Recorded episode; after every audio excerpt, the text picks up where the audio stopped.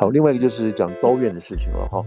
那高院的事情，嗯、我是觉得这个事情，如果大家都有 follow 的话，那这个事情，我现在用这个角度来看哈，大家就反正参考就是，就美国不是行政、立法，还有什么，还有司法嘛，三权对不对？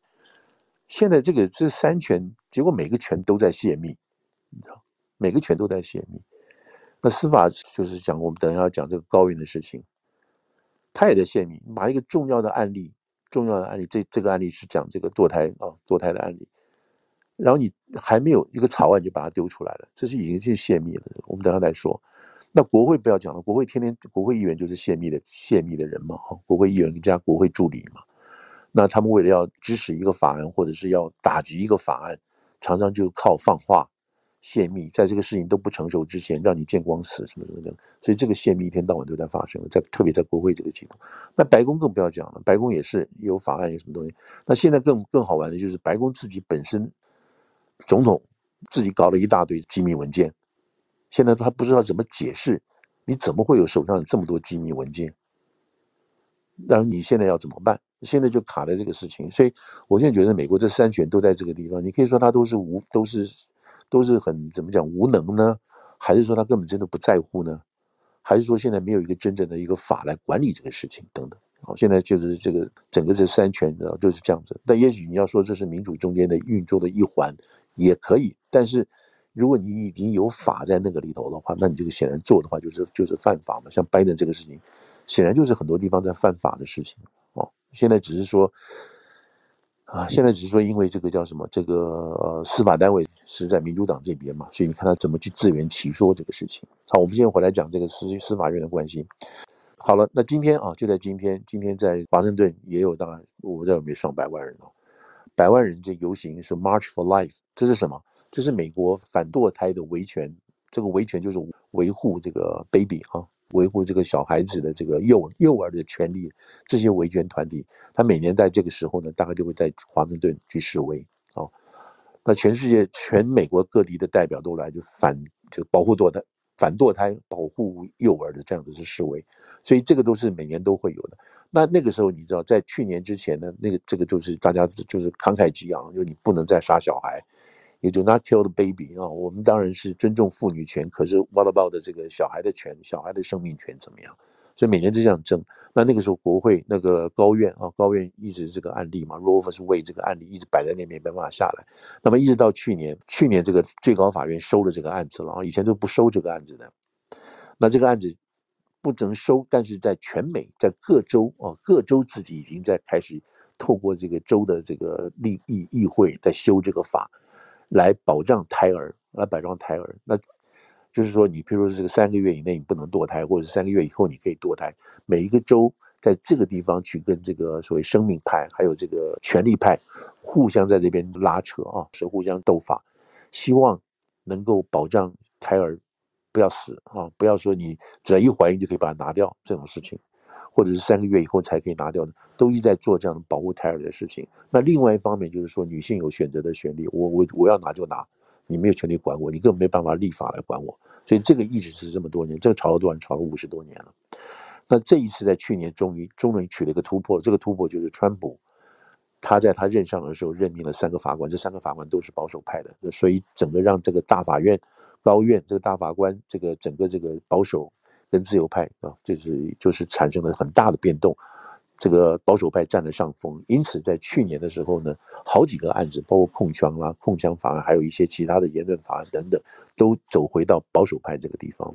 好了，那在那在这个去年哈，去年在年初的时候，就法官就开始听这个听这些案子了嘛，然后决定在去年的六月，去年的六月，说我们会有一个判决出来。所以那个大家都很紧张，说那个时候到底是这个保守派的法官是不是会继续支持啊？会支持妇女有堕胎的权利，还是会倒过来是倒过来讲另外一些事情？所以那个时候大家都就在等这个法官会有什么判决的事情。好了，结果这个事情在法官没有判决之前，在五月的时候，法官在里头自己内部的啊内部的这个意见书啊就流露出来，就被泄露出来了。泄露出来是什么呢？九位大法官。会以六比三的这个五比四的这样子的一多数决，否定了妇女有堕胎的这个权利，也就是说会保障胎儿。那讲到实质上的，就是说宪法并没有提供让妇女堕胎的这个宪法权利，宪法里头没有这么说啊，没有这么说，所以你不可能从宪法里头去找这个要保护妇女堕胎的宪法所赋予的权利。这个是高院最后的解释。那高院的意思就是说，我们联邦不管这个事情，你以后不要来找我们的高院做这个解，这个事情你们回到州里去去解决，你们各州来解决到底妇女有没有堕胎的权利。然后胎儿的保护是什么什么什么？因为在宪法里头没有这样子讲，没有这样子讲，所以我们不会再受理了。好了，这个案子就丢出去了。但是重点是什么？重点就是在五月的时候，大家都本来在等六月要出现这个，结果你五月冒这个案子了出来，哇，那个是那个轩然大波，你知道，大家就就是说，特别是这种所谓这个妇女选择派的这些，简直是如丧考妣，就是大家对打这么多年，对打五十年，居然在这样的情况下就失败了，就输掉了。所以很多那个时候的这个 pro-choice 的人就选择派了哈，这些人就真的是非常气愤，然后开始威胁要杀法官啊，什么什么这些事情。所以很严重的，在美国三权之内，这个第三权啊，第这另外一个权司法权，这大法官生命受到威胁了。以前大法官多少这个崇高的啊，这个地位非常崇高，在社会上也好，在心目中也好，你现在居然有人要去杀法官了。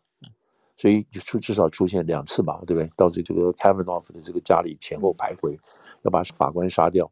那这个其他的法官也受到威胁啊。另外一个真正负责写这个案子的人，写这个这个 Alito 这个大法官，他是负责写妇女没有宪法堕胎保护权利这个案子的这个法官，这执笔人，他也受到威胁。那另外一个 Thomas 也受到威胁，所以基本上都受到生命威胁。那这个是很严重的事情，对不对？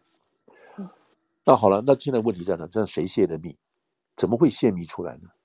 那你这么每一次，因为大法官所决定的案子都是牵依法动全身的这种全国性的大案、基本性的大案，所以会影响很多很多人。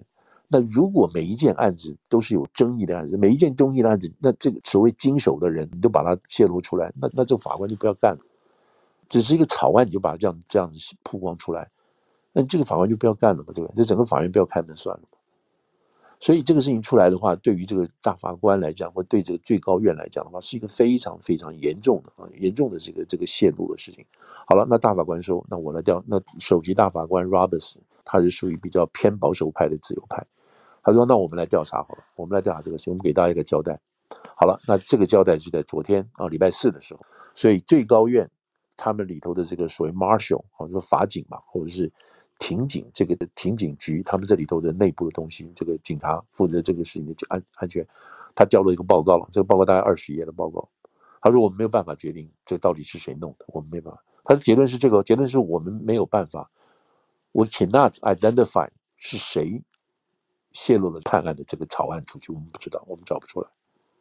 那这个你知道，对美国三权对不对？立法、司法，所以这个司法权是很重、很重、很重，美国制度的三大顶柱之一。那你出了这么大的事情，这么大的事情，然后你最后交了一个二十页的报告，说我们还不知道是谁干的。那从外面来讲的话，这是什么意思啊？这是什么意思啊？所以今天，但是你从昨天到现在来讲，已经有人当然在骂了。从他们从技术上来骂了，当然不是说只是在骂。其实明白大家想讲讲的一点就是什么？你这个警察是干什么的？你这些法警是什么？全部是白痴无能。但这样讲不是没有道理的，为什么呢？因为在美国那个司法史上，从来不可能发生这种事情的泄密的事情是有，但是不至于这种大到这种恐怖的这种情况，动摇国本的这个事情。那后来他就现现在叫这个 Marshal 去做，这个 Marshal 现在这个局长，我们就是说这个法律局局长嘛，他每天他他的他的大概就有上下大概五百人的样子吧。这个这个警察，他他们的工作是什么？他们的工作是保保护最高法院内外的安全。因为每次都会有人在法院前示威嘛，他们就出来维持秩序示威，也没有人会去要进去干嘛去冲进去炸法院啊、杀法官啊，都没有这个，因为最高法院太神圣了，没有人这样搞，所以他们每天的工作就是这个样子。好了，那现在出了这个事情丢出来了之后，知道谁泄的密，然后叫这个局长来做。这个局长原来是在陆军做一个特别的检察官的啊，特别检察官的，他现在来做这个东西，本来以为这是个闲差。没事儿的，你知道，每天就是就是忙，就是忙。你没有会就就大家不上班，有会你就部署一下。好说今天明天有大案子，那你就多派警力出来。其他没有什么，就站站岗，就这样子了，就没有什么东西。好了，那现在叫他来办这个事情，啊，他因为这个是他们司法权里头司法系统的嘛，所以他不可能跑到行政系统叫联邦调查局来调查，因为这是两个很大的分别权力嘛。所以他不可能，他不会，也不可能去叫这个联邦调查局，除非他们另外要求啊，叫联邦调查局来帮他们查到底怎么回事。好了，那这要怎么查？因为现在这个东西就是非常先进的查法。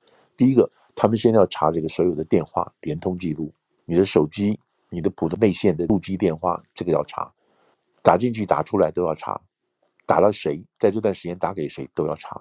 然后里面的他们这个电脑，他们这个电脑是内部电脑，没有对外连接的，所以是 internal 的 live network。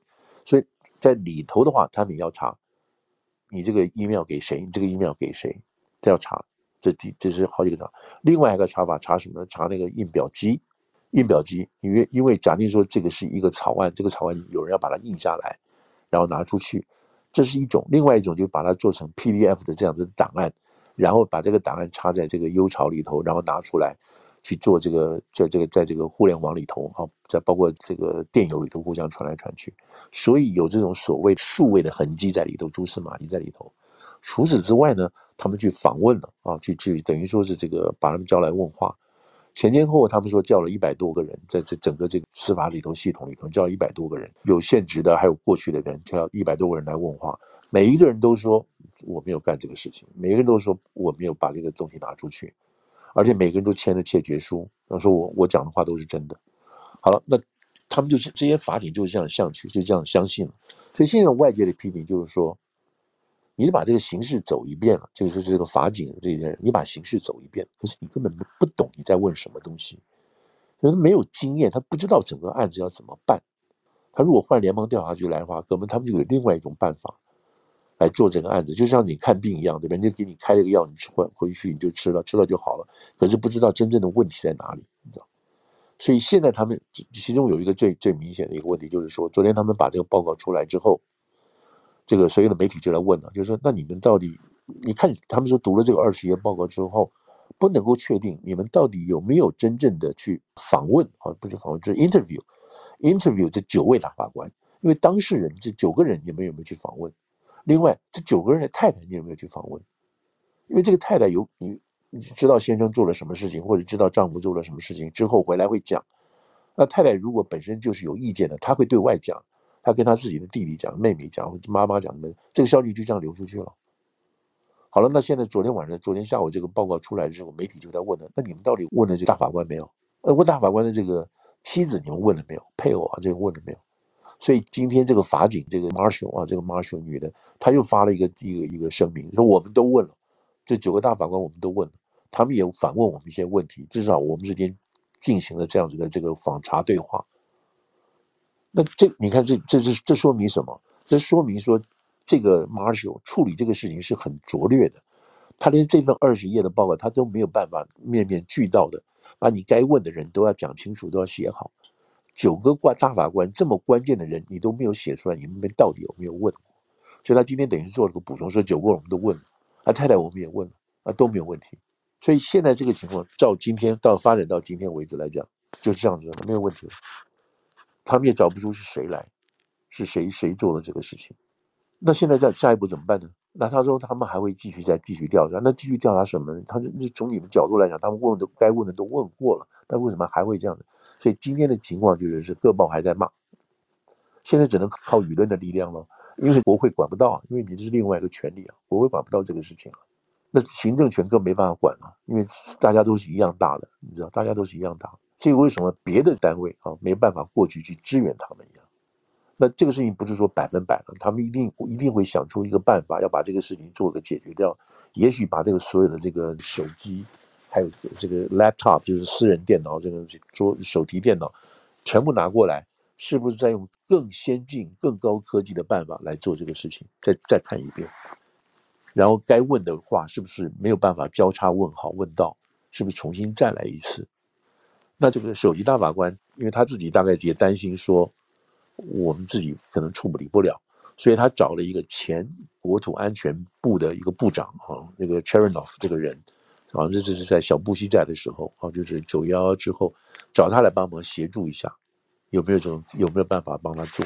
但他们现在同时也排除一个可能，就是这绝对不是外来的骇客做的，因为他们的电脑是只属于内部运作，没有跟外面做连线，所以外面的这个骇客是进不来的，所以基本上是排除外面的人做的事情，所以这个事情是彻头彻底的是内贼在做的，只是不知道现在这个内贼是谁，到现在他们还查不出来，所以这就是一件很荒谬的事情，很荒谬，你查了这么久，你居然查不出来，我 fail to identify，我没有办法。认出一个人谁来是谁，所以就这个事情，然后摆在现在这个拜登他的自己的秘密文这个机密文件到处都是的这种情况下来，你会发现，就让人家感觉到说，你这个司法权也好，你行政权也好，就是连这种事情都处理不好。那这个美国的这个机密不是都给人家看光光了吗？对不对？都看光光了这样的。那我现在就再掉头回来就讲拜登，今天拜登最大的一件事情就是最大的一件新的事情是什么事情？就是说，这个更好玩在这里头。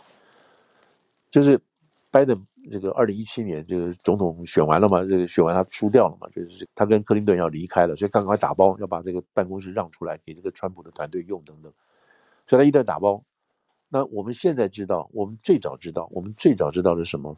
是拜登这个第一批的文件是在华府的一个叫做宾州大学的这个他自己的一个智库啊，他建了一个智库所发现的，这里头找了他们的律师去翻翻翻，哎，翻出来是怎么有这个东西？这是在十一月四号，就是去年的十一月四号，在这个期中选举之前发现到的，啊，这是第一批，然后后面还有第二批，还有第三批就出来了，这样子。那现在这第一批啊，发现到这个东西在这里头，里头有什么东西呢？也有包括乌克兰的档案啊等等这些事情。然后这个宾大这个中心啊，宾大这个中心是中国背后的金主所捐赠的啊，拜登自己每年有九十万的这个薪水，就这个这个钱可以拿。然后他在里头做他一些智库的演讲啊，什么这些东西这样子。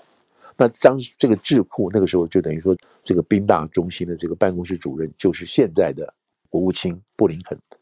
啊，那个时候他做拜登的办公室主任，就他下来以后啊，那现在是他的这个国务卿，你看他们俩之间的关系是很密切的。啊，好了，那今天所冒出来什么事情？因为我们刚刚讲过了啊，他冒出第一批，又冒出第二批，又冒出第三批。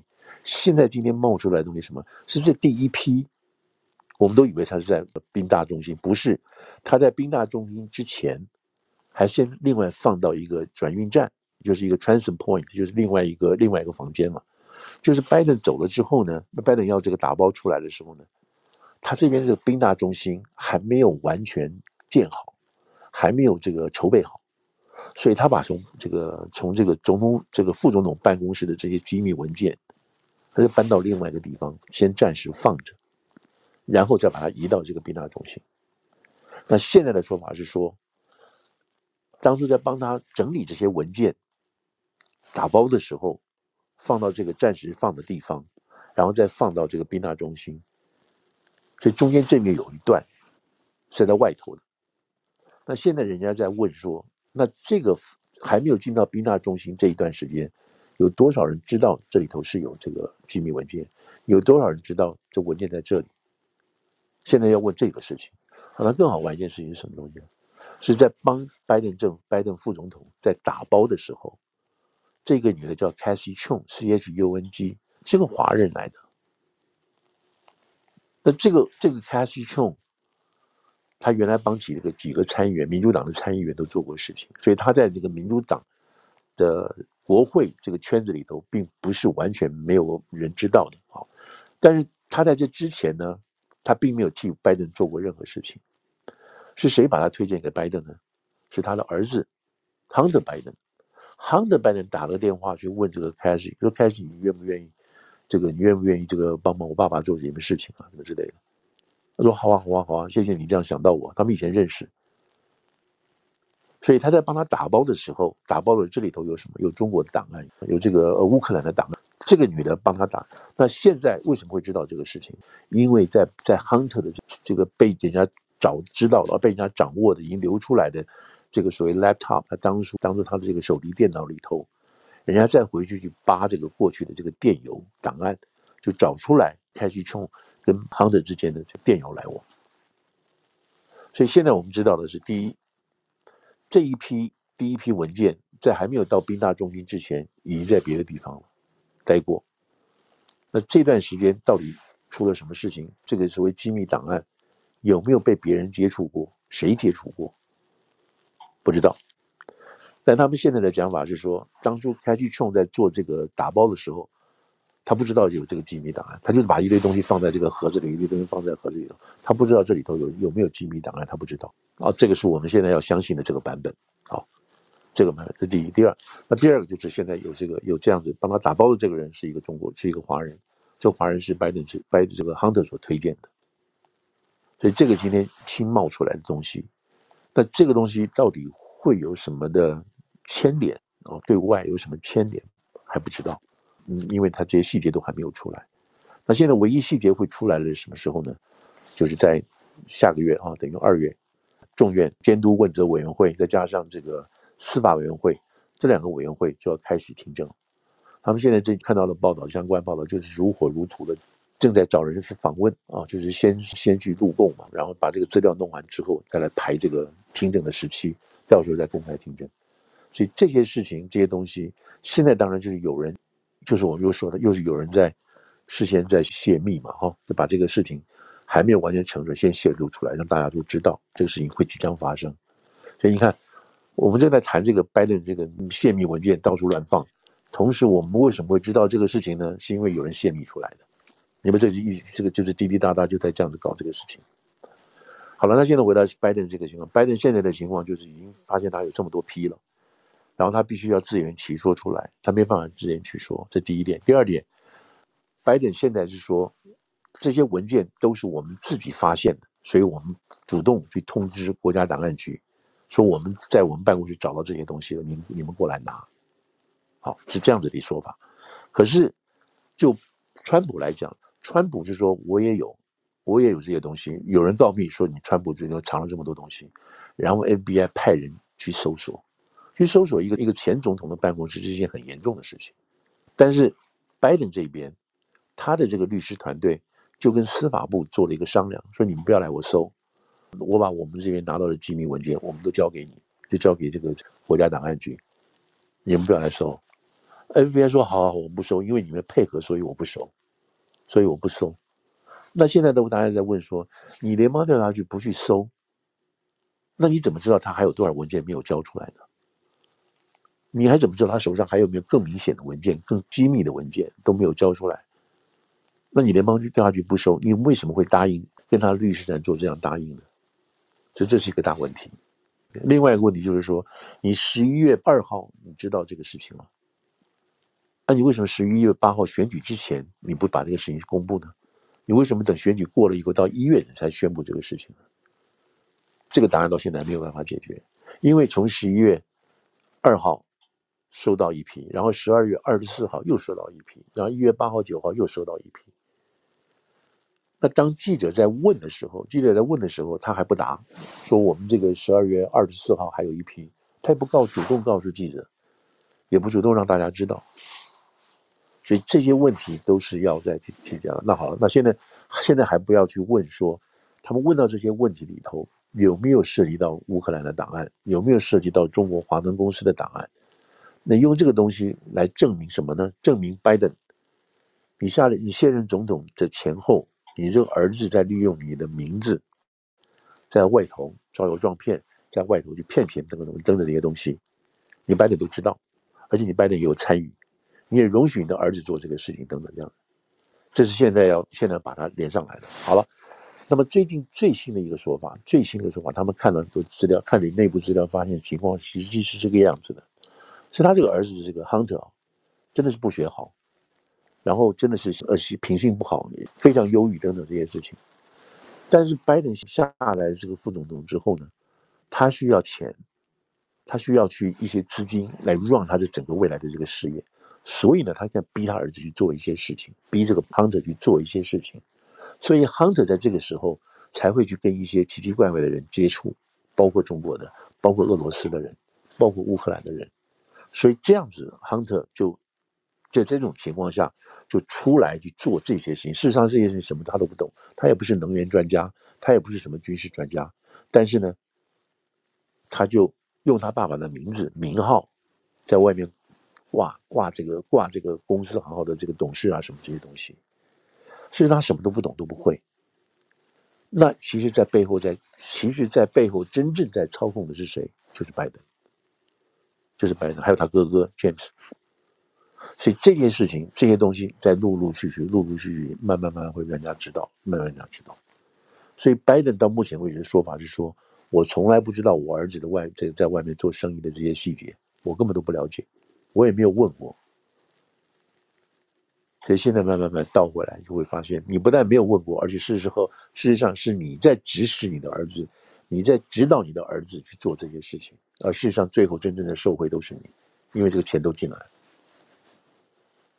所以这个是一个往下走哈，往下走，我们看这个情况会不会照现在所发展出来这个说法呢？那如果来这样的话，那就是一个大大大丑闻，那大丑闻就会影响到很多很多事情。那么就现在来讲，对吧？拜登现在的民望又掉了，这个民调又往下掉，那这些共民主党人就很紧张了，就很紧张了。本来是说哦，他去年这个红潮没有出来，然后他又签署了这么多的重大法案，看起来他还行，所以我们民主党人都不要吵了，让这个拜登继续往下再做四年。可是现在情况又不对劲了，他们又在想说，那他到底有没有可能做得下去呢？因为他这个机密案哦，这个文件案，又让大家想起来说，嗯，川普好像很倒霉啊。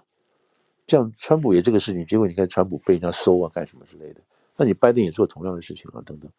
当然，他们说这两是不一样的啊。拜登是配合调查，可是就拜登，他没有权利把机密文件移出来带出办公室，这点问题来，那这个就是这个问题就非常大。这个就这个川普比他有更有资格可以拿这个文件，因为他是总统，他是副总统。这两个是不一样的，所以现在民主党里头就还就有人开始在犯嘀咕了，他赶快把这个丑闻摆脱掉，弄清楚，否则的话他没有办法选下去了，因为会拿这个做借口了。所以拜登现在在二月前后，他必须要二月，他本来是预定二月的，他二月七号要做这个国事咨询嘛，哈，要做这个做这个国会报告，向大家报告说国情咨文。国情咨文，国情咨文，向大家报告我去年做了什么，我明年要做什么这个事情。那今年更好玩了，因为他背后做的就不再是裴洛西了，是这个 Kevin McCarthy 了，是完全跟他就要站在对对立面的人来做的。所以这里头，当然，当然这今天当然另外一个热的话题就是有关于这个国家在线的问题嘛，哈。那这个这是另外一个问题，我们有时间再谈哈，因为这个事情。不是今天，也不是明天可以解决掉的，就是这个政治上的又是另外一笔斗争的事情在开始了。所以这个大概是讲啊，最高法院这个情况，大概是这样子。